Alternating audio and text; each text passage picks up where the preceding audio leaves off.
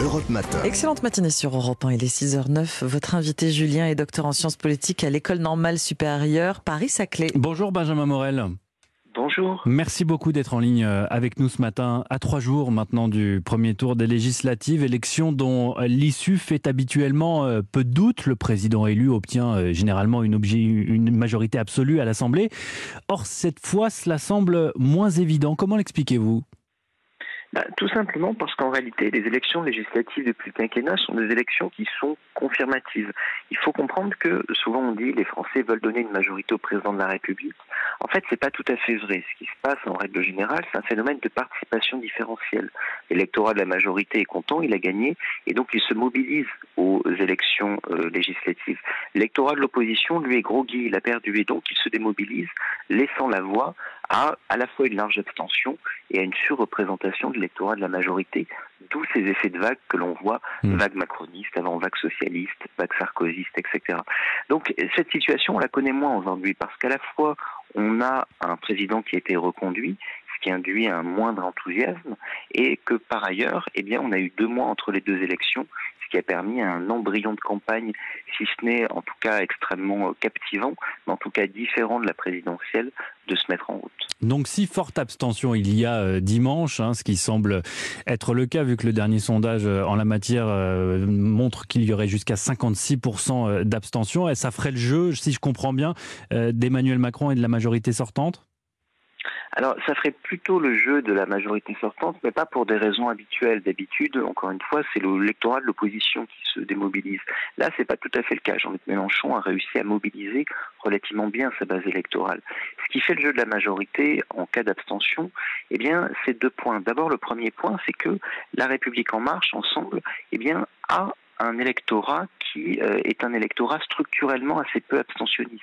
Si je veux caricaturer, composé plutôt de CSP+, et de personnes âgées. Hmm. Or, ces électeurs vont voter quoi qu'il arrive. Et donc, évidemment, si jamais vous avez une forte abstention, ils pèsent beaucoup plus que leur poids démographique.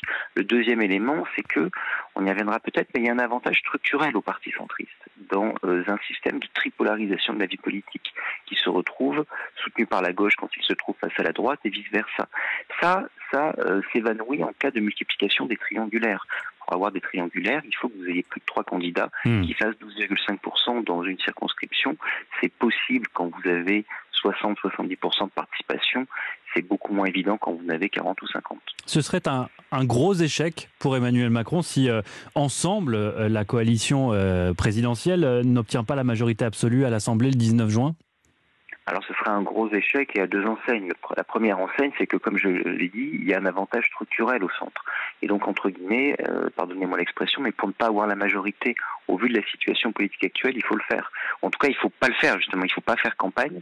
Et ce qui a été un peu le cas. Donc ce serait vraiment pour le coup euh, une défaite profonde avec qui plus est. Il y a eu un péché d'orgueil. Excusez-moi de vous interrompre, mais est-ce qu'il y a eu un péché d'orgueil à l'issue du, du, second tour de la présidentielle où dans les rangs macronistes on se dit bon bah voilà finalement il n'y a pas besoin de faire campagne?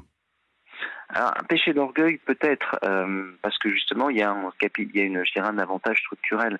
Et ensuite il y a peut-être également un peu de stratégie, parce que comme je l'ai dit, eh bien une abstention massive euh, liée à une campagne qui ne trompe pas, et donc qui ne prend pas sur des sujets clivants qui pourraient mobiliser l'électorat d'opposition, c'est plutôt dans l'intérêt de la majorité.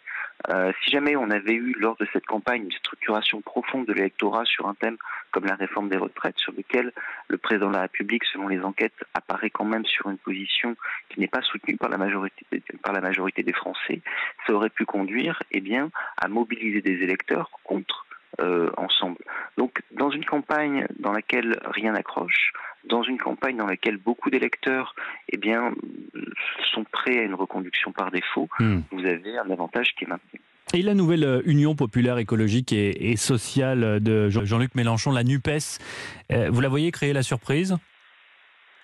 Alors, c'est plutôt improbable pour deux raisons. La première raison, je l'ai donnée, c'est parce que vous avez cet avantage structurel des centres. Si la NUPES se retrouve face à ensemble, il est fort à parier qu'une grande partie de l'électorat de droite, au second tour, votera ensemble. Idem si, si l'ensemble se retrouve face au RN.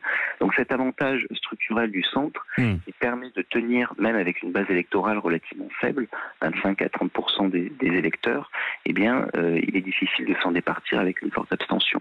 Le deuxième élément, c'est que euh, vous avez un électorat de la NUPES qui est un électorat euh, géographiquement très concentré. Je m'explique. Pour arriver à emporter une législative, il ne faut pas faire 75% dans 100 circonscriptions. Il faut faire 51% dans le maximum de circonscriptions, si possible de 189. Or, l'électorat de la NUPES, c'est pas le cas pour l'électorat ensemble, est concentré surtout dans quelques circonscriptions, 100 à 150, ce qui fait que dans ces circonscriptions, elle aura la partie plus facile, hmm. mais ce qui fait que du coup, dans les autres circos, ce sera plus dur. Il y a aussi euh, l'image clivante de Jean-Luc Mélenchon euh, qui pourrait également coûter des voix dans ces derniers jours. Je pense notamment à, à la police tue, ces récents propos qui font euh, grandement polémique. Oui, alors c'est un problème entre guillemets de second tour et c'est en effet assez incompréhensible d'un point de vue purement de sociologie électorale que ces propos de Jean-Luc Mélenchon. Il faut voir qu'ils peuvent avoir une portée. On dit beaucoup c'est la stratégie de la popote électorale, mais dans ce cas-là c'est la popote électorale pas très intelligente parce que l'électorat qui peut être sensible éventuellement à ce type de propos est concentré justement dans certaines circos qui de toute façon sont déjà à la NUPES, souvent y tomber. Donc euh, tenir des propos pour mobiliser cet électorat est euh, électoralement inutile. Hmm. En revanche, pour emporter le maximum de second tour face à Ensemble, eh bien, euh, Jean-Luc Mélenchon va avoir besoin soit que l'électorat de droite, notamment l'électorat RN, se replie euh, de manière euh, importante sur lui, soit au moins qu'il s'abstienne. Or, avec de tels propos, vous mobilisez contre vous une partie de l'électorat de droite au second tour, ce qui, évidemment, est surtout pas ce qu'il faut faire. Dernière question, Benjamin Morel. Si le 19 juin, à l'issue du second tour, aucune coalition n'obtient la majorité absolue, il se passe quoi? Eh bien, il se passe ce qu'on appelle un gouvernement minoritaire. Alors, un gouvernement minoritaire, on l'a connu de 88 à 93, mais à l'époque, c'était un peu différent. On pouvait gouverner, c'était ce que faisait Rocard, à coup de 49 alinéa 3. Or, ça a été limité en 2008 par une réforme constitutionnelle. Donc, aujourd'hui, un gouvernement minoritaire serait tenu de chercher une majorité sur chaque texte. Donc, du côté des LR, si je comprends bien. compliqué. Alors, soit vous trouvez une majorité sur chaque texte, soit, autre hypothèse, vous faites un contrat de coalition. Pour faire un contrat de coalition, il faut trouver un partenaire de coalition qui a suffisamment de députés. Hmm. Donc, peut-être, en effet, que LR, pour ensemble, serait le partenaire le plus naturel. Mais c'est un partenaire de coalition que vous devez consulter sur chaque texte, sur chaque projet que vous faites.